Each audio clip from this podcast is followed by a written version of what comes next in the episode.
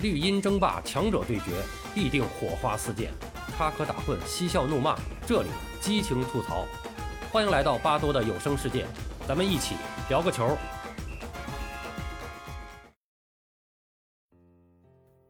一九六六年世界杯，阿根廷队梦碎英伦，这让阿根廷足协再一次意识到跟欧洲足球的巨大差异，但这种危机意识还是没有转化为改革动力。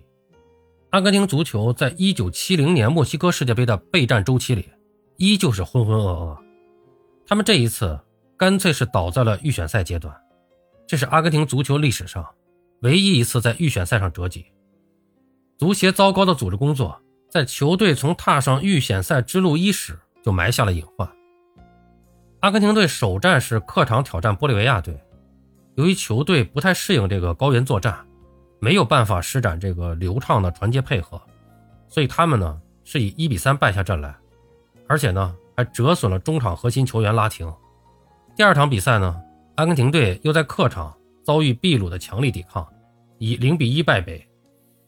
两连败对于阿根廷队的出线形势而言已经是岌岌可危，他们唯有在回到主场以后获得全胜，才能获得一线生机。潘帕斯雄鹰是以一比零击败了玻利维亚队，让出现的希望之火重燃。然后最后一战呢是面对秘鲁队，他们只要获胜就可以获得踢附加赛的机会。但是努力了整场的蓝白军团还是被顽强的秘鲁队二比二给逼平了。那么就此呢，他们就告别了1970年的墨西哥世界杯。事实上，阿根廷足协在这届世界杯的前期备战中明显是有心无力。在教练的选择上，足协没有拿出可行性的方案，只是在大赛临近之时，才慌慌张张地任命了马斯基奥为球队的主帅。但是后者呢，是毫无执教经验，率队连友谊赛都踢不好。无奈之下呢，是佩德内拉是走马上任，率队前往玻利维亚开始预选赛之旅。那后来的结果证明，阿根廷足协的这步棋还是走错了，羸弱的中场配置。导致阿根廷队四场预选赛踢的都是毫无章法，进攻乏力，只打进了四个球。阿根廷门将塞哈斯在谈到球队的失利的时候，一针见血地指出，说阿根廷足协的组织系统实在是烂透了，临场换帅对球队造成的伤害太大，我们最终连出线权都没有获得。不过塞哈斯呢，也认为这次惨败给阿根廷足协是敲响了警钟。他们不得不在接下来的世界杯备战周期里优化自己的组织系统。当然，真正刺激到阿根廷足协的，是死敌巴西队在1970年世界杯上第三次夺冠，从而永久的拥有了雷米特杯。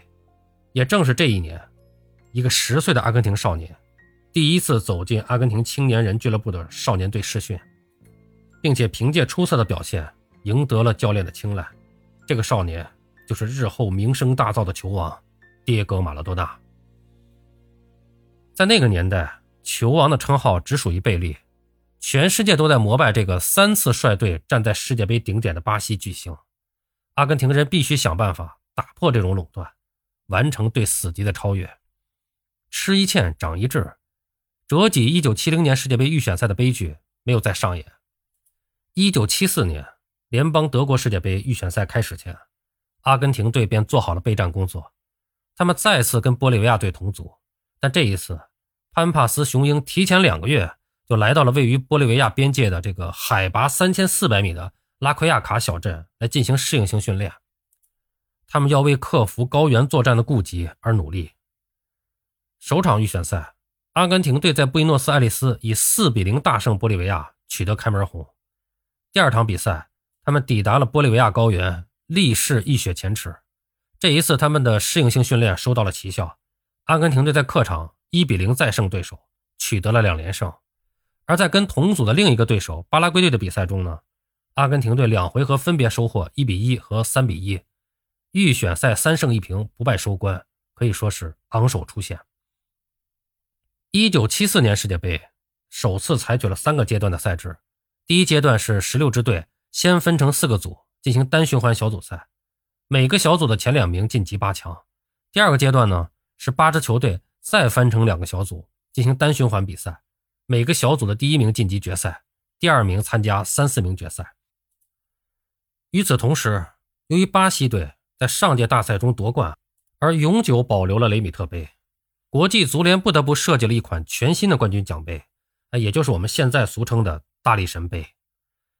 阿根廷在第一阶段抽签分组中，跟波兰队、意大利队和海地队分在了同组。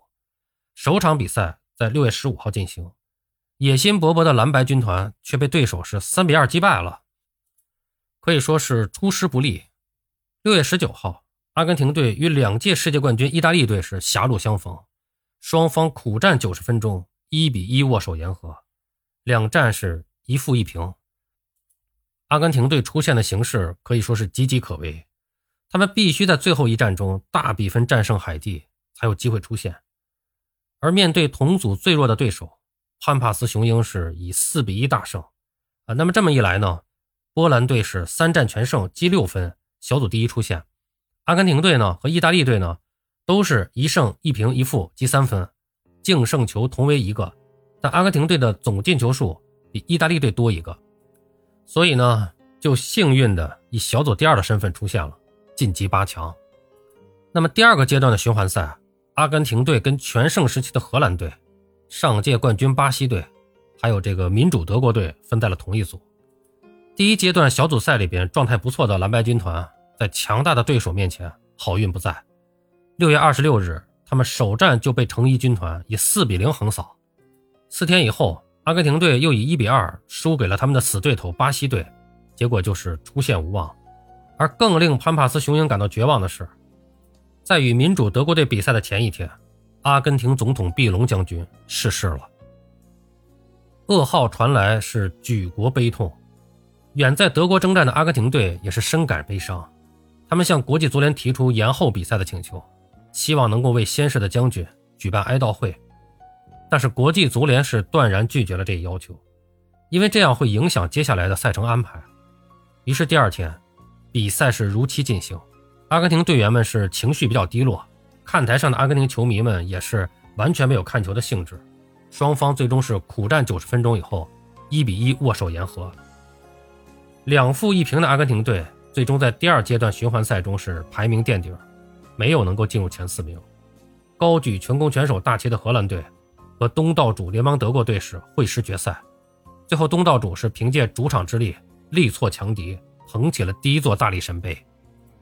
虽然阿根廷队在那届世界杯上的表现啊已经是明显优于往届，但面对巅峰的荷兰队和死敌巴西队，他们还是吞下了败仗。再加上国家领袖的猝然离世，那么导致这个蓝白军团啊又一次是铩羽而归。率队出征的主帅卡普。也是有意的在模仿欧洲时下流行的这个四三三阵型，但是由于适应的时间比较短，他们的中场控制是比较的乏力，后场呢也相对的空虚。当年的主力后腰特尔奇也是表示啊，说我们的准备啊还是不够充分，全队实际上都是在踩着石头过河，组织工作也比较混乱。阿根廷，别为我哭泣，事实上我从未离开你。即使在我狂野不羁的日子里，我也承诺不离开你。麦当娜的歌声飘荡在柏林的上空，踏上回国飞机的阿根廷球员脸上写满了忧伤。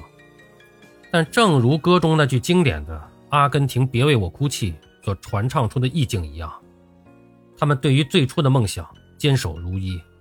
时间会证明一切，因为下一个四年，冠军之花终会绽放。好了，朋友们，今天咱们就聊到这儿，感谢您的收听。您有什么想和巴多交流的，咱们评论区见。欢迎收听、订阅、评论、转发。